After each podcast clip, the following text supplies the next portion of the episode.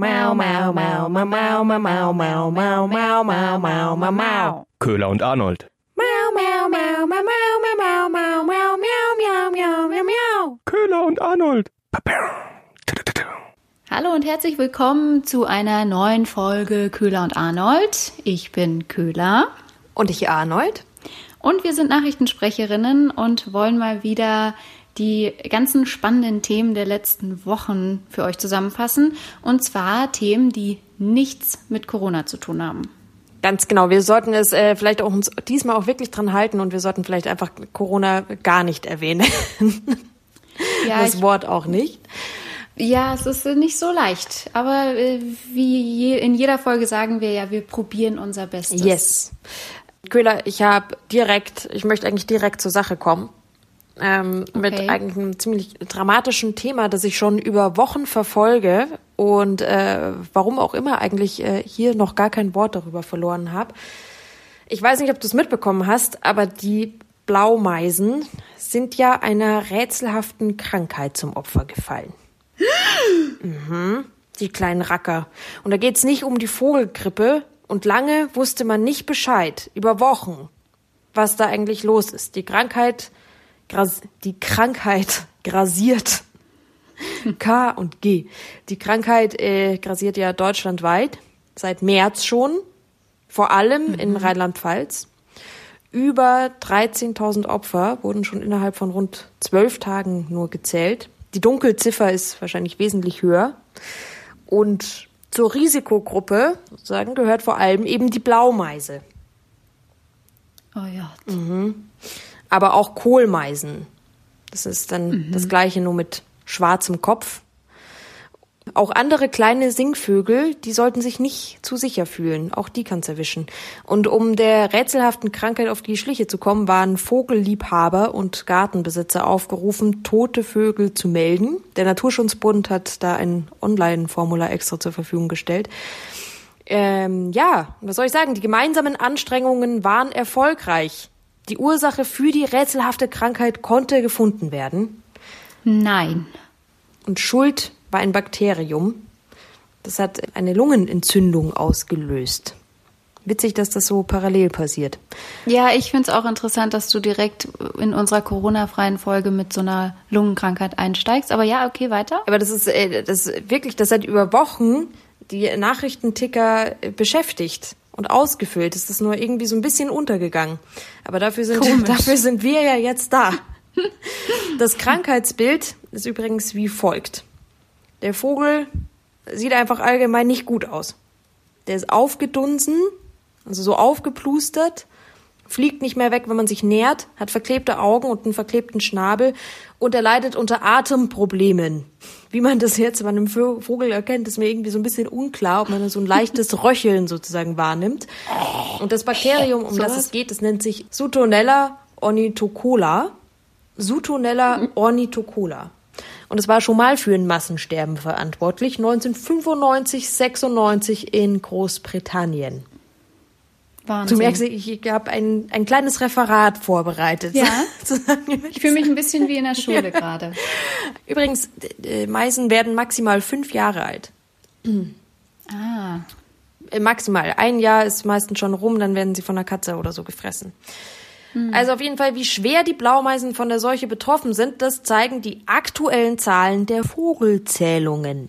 Der Bestand ist um 22 Prozent zurückgegangen. Auch Stare, Grünfinken und Zaunkönige wurden weniger gesehen. Aber wie immer gibt's in der Natur Verlierer, aber dann auch Gewinner. Die Ringel und die Türkentauben, danke Merkel, entwickeln sich nämlich prächtig. Auch der Eichelheer und der Buntspecht. Wer sich fragt, wie so eine Vogelzählung abläuft, äh, jeder ist dazu, ich glaube, es gibt's zweimal im Jahr. Auf jeden Fall ähm, ist dazu jeder aufgerufen, teilzunehmen und äh, die Vögel zu zählen, die man zum Beispiel im Garten oder im Park beobachtet.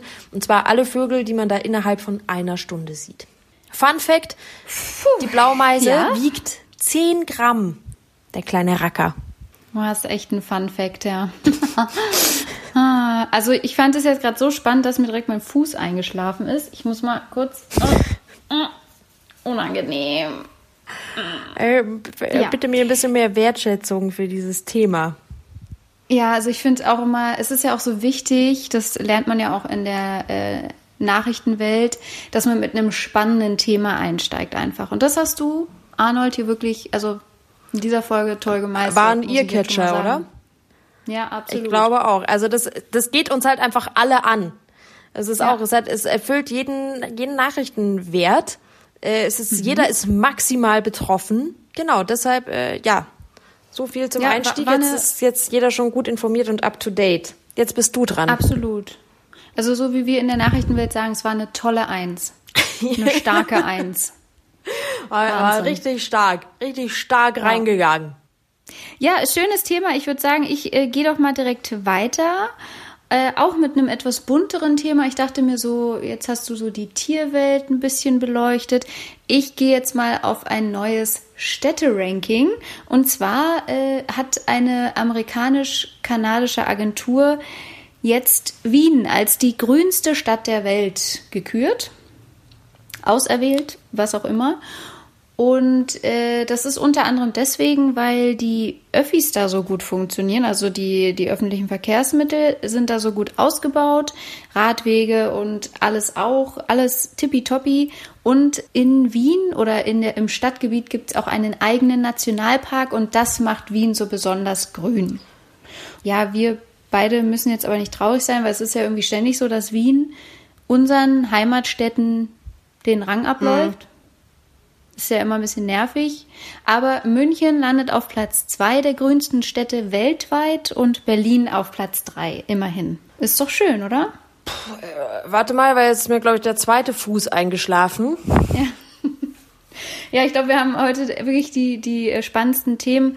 Äh, deswegen dachte ich mir, würde ich direkt weitermachen mit einem zum Thema äh, grüne Stadt und so dass ja jetzt das Tempolimit wieder aufgekocht ist, das Thema Tempolimit 130 auf den deutschen Autobahnen. Dürft ihr noch kurz, äh, wieso ist denn eigentlich, es halt gerade noch ein bisschen nach, dein Städteranking, wieso ist denn Berlin ja. grün? Was soll das jetzt heißen? Was ist denn da, was ist denn da grün dran? Der, der Görlitzer Park äh, oder? Ach, nur weil wir nicht so einen künstlich angelegten, totgepflegten englischen Garten haben oder weil, was? Weil, weil keiner, weil keiner raus, weil keiner die, die Parks voll dunsen darf mit seinen Grills gerade. Ehrlich gesagt, grün ist da im Sommer ja gar nichts. Das ist ja nur Rauchschwaden von grillenden Leuten. Am Flaucher äh, wird ja auch nie gegrillt, ne? ich glaube, da gab es in München, glaube ich, gab es tatsächlich mal äh, das Problem, dass äh, da beim Tierpark in der Nähe an der Isar so viel gegrillt wird, dass für die Tiere im Zoo unangenehm wurde. Ja. Und äh, jetzt hör mal auf mit deinem Berlin-Bashing. München ist nicht besser. Das, äh, okay, ja, ich, man darf sich ja noch wundern. Aber gut, äh, Autobahnen. Ja, genau. Zurück zum Thema Tempo 130. Das ist ja irgendwie gefühlt alle paar Monate mal wieder ein Thema, weil dann irgendein Politiker sich wieder dazu geäußert hat oder das fordert oder sowas. Wird ja immer relativ schnell vom Bundesverkehrsministerium, von unserem Bundesverkehrsminister Scheuer. Mhm, mhm, da hat er ja gar keinen Bock drauf. Ja, und jetzt hat sich aber der Verkehrssicherheitsrat dafür ausgesprochen und das ist wohl ein ziemlich großes Ding, weil in diesem Verkehrssicherheitsrat auch so ein paar Vereine und Organisationen sind, die doch politisches Gewicht haben. Unter anderem ist da auch der ADAC und äh, die Autoindustrie. Und dass die Autoindustrie jetzt sagt, hey, Tempo 130 finden wir gar nicht so schlecht, ist natürlich ein Ding. Das ist neu. Ja, und dann äh, ist das jetzt natürlich politisch ein bisschen schwerwiegender und das Bundesverkehrsministerium hat auch schon reagiert natürlich. Scheuer muss ja irgendwas dazu sagen und er sagt, naja, wir würden jetzt ganz gern erstmal noch eine andere Studie abwarten. Äh, es gibt sicher noch, haben wir, wir, haben selber noch eine Studie in Auftrag gegeben, die kommt bestimmt zu einem genau. anderen Ergebnis. Aber die, das dauert ein bisschen und äh, da müssen wir uns jetzt einfach gedulden, ja. Ja, fand ich ganz spannend, weil ähm, also dass Raserei jetzt zu Verkehrstoten führt, ist ja an sich nicht umstritten. Also da sind sich ja alle ja, einig. Absolut. Aber der Herr Scheuer möchte es dann doch ganz gern nochmal in einer anderen Studie untersuchen Ja, das muss man, das muss man äh, gut überprüfen. Das, äh, mhm. Da kann man jetzt nicht jeder, jeder dahergelaufenen Studie irgendwie glauben. Ja, fand ich ganz spannend. Was hast du denn noch Schön gut, äh, spannend. Ich habe quasi schon fast unserer Nachrichtenausgabe, die wir heute quasi zusammenstellen, schon äh, wieder was Buntes für hinten mhm. raus, was es ja früher sehr gern gab.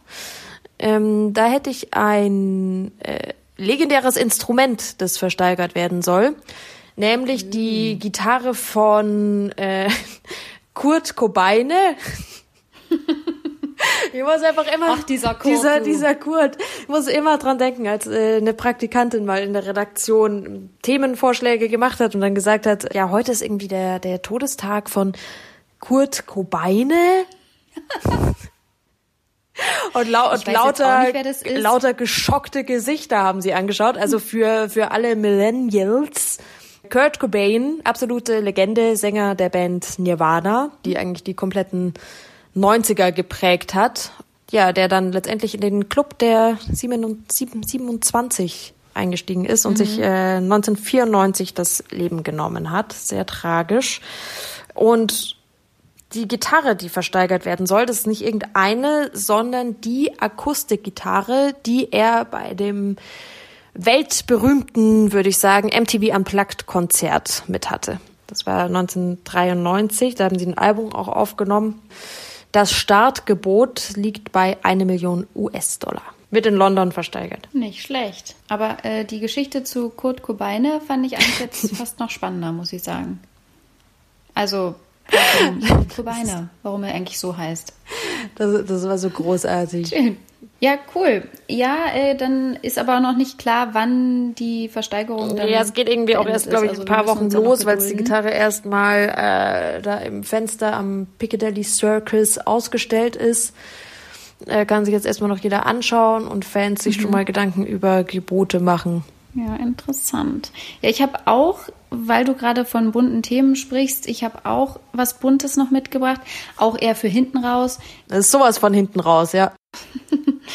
Und zwar fand ich die Schlagzeile ganz witzig, dass äh, ein Deutscher zwei Monate lang auf dem Flughafen von Neu-Delhi gewohnt hat. Warum? So war erstmal so, hä?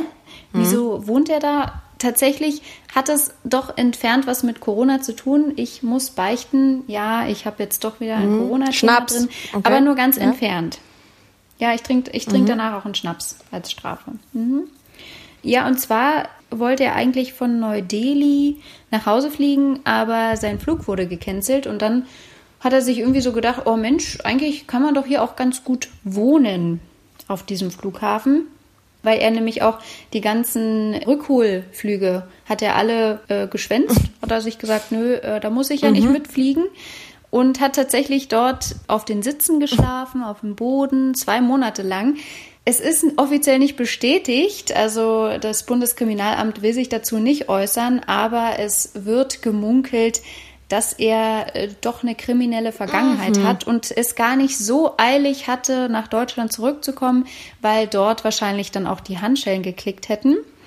Und äh, deswegen hat er sich dann gedacht, Mensch, dann wohne ich doch hier einfach im Transitbereich äh, des Flughafens. Und die Mitarbeiter waren wir auch ziemlich freundlich und nett und haben ihm Zahnbürste und Zahnpasta gebracht, frische Klamotten, Essen, Trinken. Er konnte dann immer schön umsonst die Zeitschriften da lesen und also er hat sich sehr, sehr wohl gefühlt.